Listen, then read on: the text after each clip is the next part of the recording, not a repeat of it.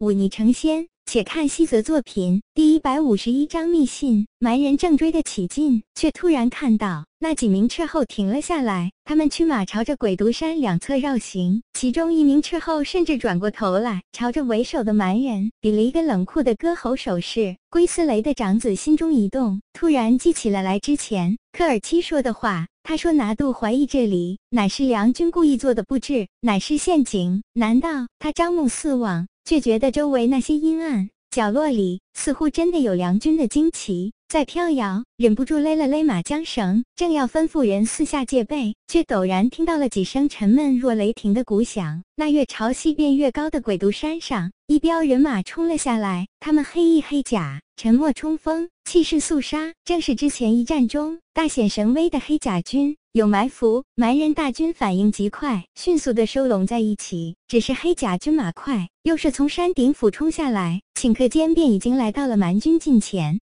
不等他们走出防备，便悍然撞了上去。一人高的斩马刀挥砍开来，刹那间便是腥风血雨。快撤！蛮人将领打算壮士断腕，撇下那些已经被黑甲军冲散的前部兵卒，知会后方的兵士向东撤去。却惊讶地发现，鬼毒山的两旁各有一支人马冲了出来，而且都是骑兵，人数只怕有五六千。梁军哪来的这么多骑兵？那将领正震惊之时，一支利箭射来，轻松地贯穿了他的胸膛，冲！把这些北蛮子都留在这里！元德大喝一声，一马当先。他手中的大枪挥舞起来，竟无一合之敌。刹那间，便带领着自己心腹骑兵冲破了蛮军仓促间聚集起来的防御力量，然后一路贯穿下去。蛮人满怀惊恐地朝着东方逃窜，却再次绝望地看到数千步兵出现在了他们撤退的方向之上。那些步兵手持黑铁重盾，随着将领一声令下，整齐无比的将重盾轰然砸在地上。那一人高的。重盾立起来，便是马匹都越不过去，更何况是人了。前有重盾步兵挡住其去路，后有精锐骑兵冲锋掩杀，蛮军顷刻间便被冲散，溃不成军。而在这时，那些冲进了密林中的蛮人步兵同样不好过。他们冲进来时，一直追着那几十名之前伐林的良人，甚至嬉笑着用弓箭射杀了几个。可是当他们深入密林之后，却惊恐地发现前方密林之中一道火光冲天卷起，顷刻间便来到了近前。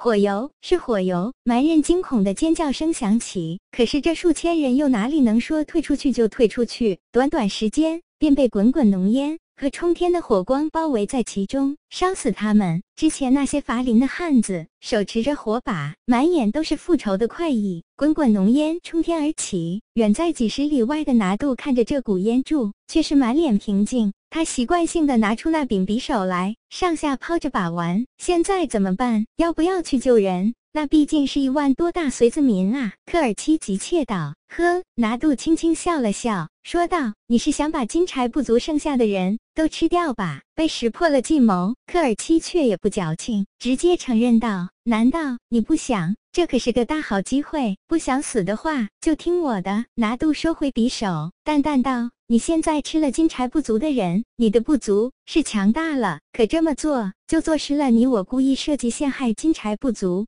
让他们自己冲进了梁军的陷阱，而且鬼斯雷的死怎么解释？科尔奇与塞，那你说怎么办？难道就这么眼睁睁看着金柴一万多人被杀光？他雍气关一共才多少人？除去必须留下的守军，能去一万人。这次失利。大可汗怪罪下来，总要有人担着。现在金柴散了，无人知道真相。到时候你我写一份军情递交上去，就说此事乃是龟斯雷的主意。他兵败之后，觉得有愧于大可汗，已经负罪自杀，这样岂不美哉？科尔奇七双目圆瞪看着拿度，仿佛看到了一头妖怪。你怎么跟那些良人一样，尽使些阴险招数？别那么看我。拿度淡淡道：“不是我阴险，只是你没脑子。”虽然说这不出兵救人，但拿度还是派人去了西方，象征性的接回了一些金柴不足的人，大约上有四五千人。这毕竟是冷兵器时代，杀人全靠手中兵刃，即便趁胜追杀，又能杀死多少？一万多人能回来三分之一，已经是梁军尽力而为了。当然，这四五千人尽数被拿度吞了下来，科尔七却连一个不字都没敢说。远在雍气关的白冷泽自然也看到了这股烟柱，忍不住心里低骂一声：“好一个厚脸皮的老匹夫！”武麒麟好奇过来问，白冷泽却只是笑笑说道：“没什么，只是放火烧山林罢了。”棒。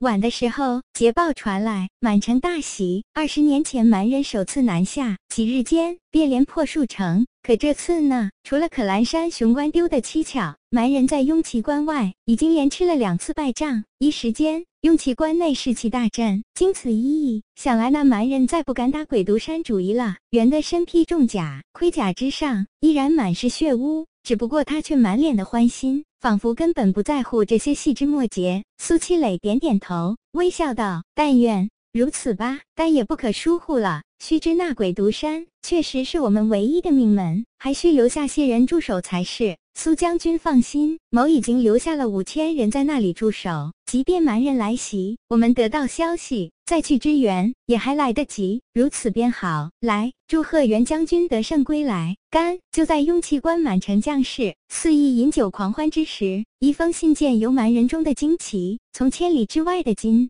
便传递到了拿度手中。拿度打开这封信件，却惊讶地发现这封信乃是用良人的文字书写的。信中字迹工整飘逸，拿度只看了一眼就能确认，这乃是自己那位老师现在大可汗身边真正的掌权者温大人的亲笔信。信中只有一句话：速速整军，不计代价拿下鬼毒山。